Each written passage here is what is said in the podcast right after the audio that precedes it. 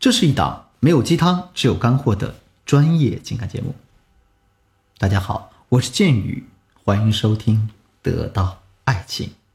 讲课之前呢，我们一起来回顾一下上节课讲的内容。在上节课里呢，我们讲了在冷读和共情的时候，我们不能踩的三个误区是提廉价建议，还有呢，在分手时使用冷读术来挽回，还有呢，在针对男人的小三和女闺蜜时，要记住书不见亲。那这节课呢，咱们的课题主题是什么时候才是一个撒娇的好时候啊？还是咱们进入主题啊？第一，当男人对你有需求感的时候，就是你撒娇的一个好时候。同学们要知道，是在一段感情中，男人和女人都是有需求感的。男人想要得到女人的理解、支持、崇拜等等，那女人想得到的是男人的关心、爱护还有宠溺。同学们还要知道的是，在一段感情中，谁的需求感更高？谁就往往要去主动投资，比如说你现在饿了，那你当然要去付钱，啊，买饭吃，这是你的需求吗？或者说呢，你现在被暴雨困在了超市里，那你现在就有了花钱买一把雨伞的这样一个需求。再比如说，你的头发乱糟糟的，像枯草一样，梳都梳不动了，那你怎么样，就有了去理发店的需求。所以说，当男人对你的需求感增高。当他向你索取情绪价值，当他想和你啪啪啪，当他想和你约会看电影，当他想和你亲密接触的时候，这些都是你对他撒娇的一个好时候。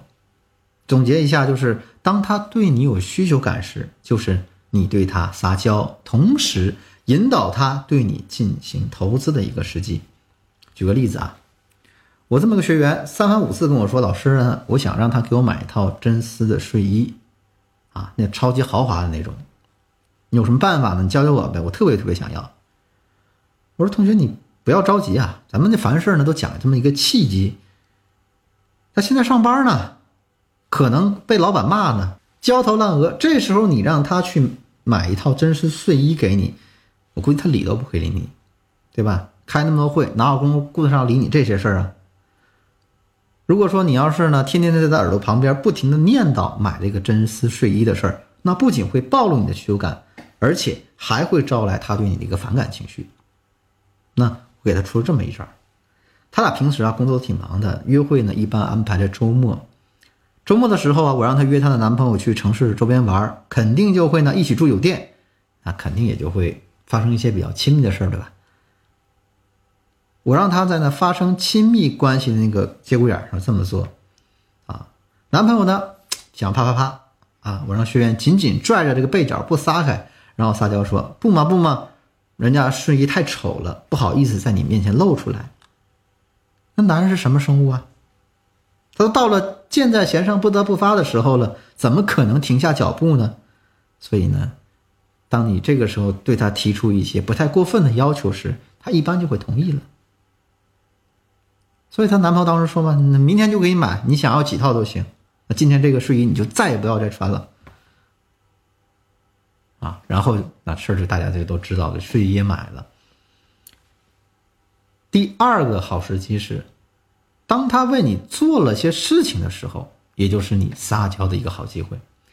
我给大家先举个例子，前两天我个学员打电话跟我说：“老师啊，我一年三百六十五天，天天都给他做饭。”可他从来好像没夸奖感谢过我一句。老师，我天天都给他洗衣服，他也没感谢过我一句，好像我做什么都理所当然一样，啊，或者说老师，到晚上都让我给他放洗澡水，还让我给他搓背，我都做了，但是我觉得他把我当成宾馆的服务员了。总之就是他根本感受不到啊，老公对他的爱，也感觉不到老公愿意为他做什么事儿。我说呀，男人这种动物呢，很多时候被大家称为直男的原因，是因为他们的思维真的是直线的。如果你只是一味的为他们做事情，做久了，他们确实会觉得这是理所应当的，当然也就会不在意了。那同学就问了，老师怎么办呢？有什么有办法纠正这个问题呢？我给他讲一个办法，叫做潜意识植入式撒娇法。我就拿做饭这例子给大家讲解一下。我先让她照常给老公做了晚饭，四菜一汤。做完之后呢，我让她对老公说：“亲爱的，你先吃一口，看味道好不好吃。”她老公事后说：“哎呦，好吃。”啊。”然后我让她继续说：“那你不知道人家为你做这顿饭啊，早上六点钟起床给你买排骨，那你说我是不是世界上最爱你那个人呢？”啊，老公胸而爬说：“啊，当然了。”这个时候，接下来该怎么说呢？那你要奖励我哦。老公在兴头上嘛，也没什么不开心的事儿啊。好，问说怎么奖励你啊？今天早晨啊，人家提着一堆菜，走了二十多分钟，还回来做了菜，手超酸的。我想让老公喂人家吃饭，那你喂的饭肯定是世界上最香的了。所以就让她老公像喂小孩子一样喂她吃那么一顿饭。在吃完饭之后，我让璇这么说：“哇，老公，你果然是世界上最爱我的那个人。”其实这句话就是一个潜意识的投入。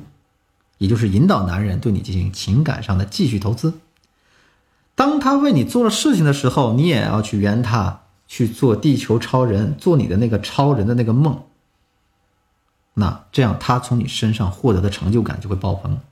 或者大家也可以这样回应：哇，多亏了你，我才觉得我是世界上最幸福的女人啊！谢谢你这么爱我，让我觉得我这么这么这么幸福。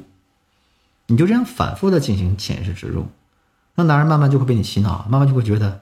他是你的超人，他是你的救世主，那你们两个是世界上最爱彼此的人。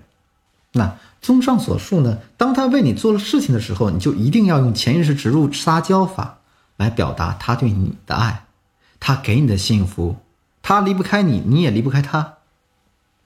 好了，那今天的课程呢，到这结束了。如果你觉得建宇老师的课程呢对你有所帮助，建宇老师非常欢迎你能把。这些知识分享给你身边需要的人，也可以把建宇老师助理的微信啊推荐给他们。文姬八零，文姬的全拼八零，也就是 W E N J I 八零，让我们呢一起帮助他们从情感的痛苦当中解放出来。好了，那我们下节课再见。下节课呢，建宇老师将会给大家讲这个撒娇系列课程的最后一期啊，希望同学们能够准时的收听。我是建宇，我们。下期再见。